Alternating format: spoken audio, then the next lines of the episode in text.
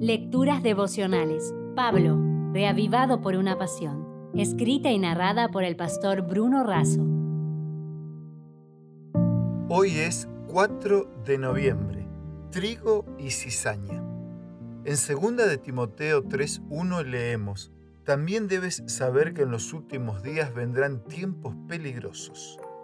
El capítulo 3 de Segunda de Timoteo es una alerta sobre la apostasía futura que sucedería a causa del pecado que está presente en nuestra naturaleza.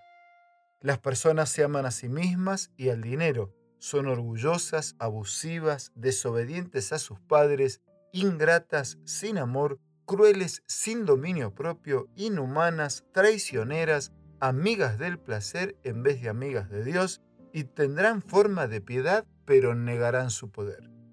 Mientras el sembrador Jesús sembró buena semilla en su campo, es decir, en la iglesia, el enemigo vino de noche y sembró cizaña. Las armas que usa son la seducción, el engaño y luego la acusación. La misión del enemigo es confrontar y dividir a los amigos.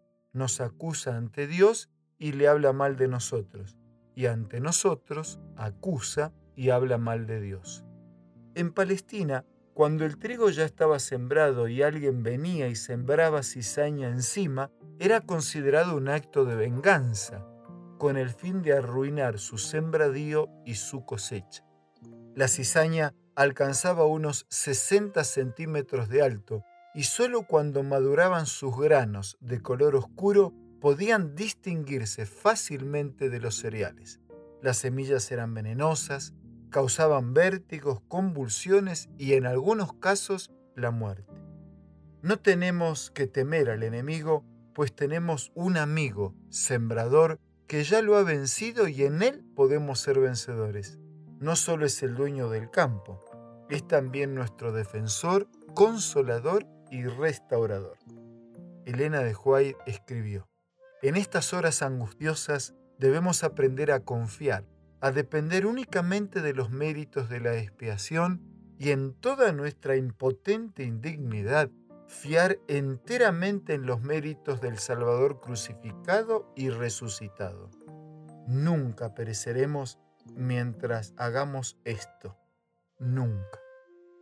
Pablo insiste a Timoteo para que permanezca firme, ligado a la palabra del Señor y al Señor de la palabra porque las sagradas escrituras impactan en la vida de las personas. La palabra le dio a Timoteo rumbo y fuerzas para aceptar la salvación de Dios y para conducir a la iglesia. Por algo Jesús decía, no solo de pan vive el hombre, sino de toda palabra que sale de la boca de Dios. Con la declaración de Jesús, con un abrazo de respeto y de cariño de mi parte, cierro la reflexión de hoy diciendo, que por todo esto, como bien decía Billy Graham, estudie la Biblia para ser sabio, créala para ser salvo y practíquela para ser santo. Recuerde que nosotros somos la Biblia que muchos leen y los sermones que muchos escuchan. Si desea obtener más materiales como este, ingrese a editorialaces.com.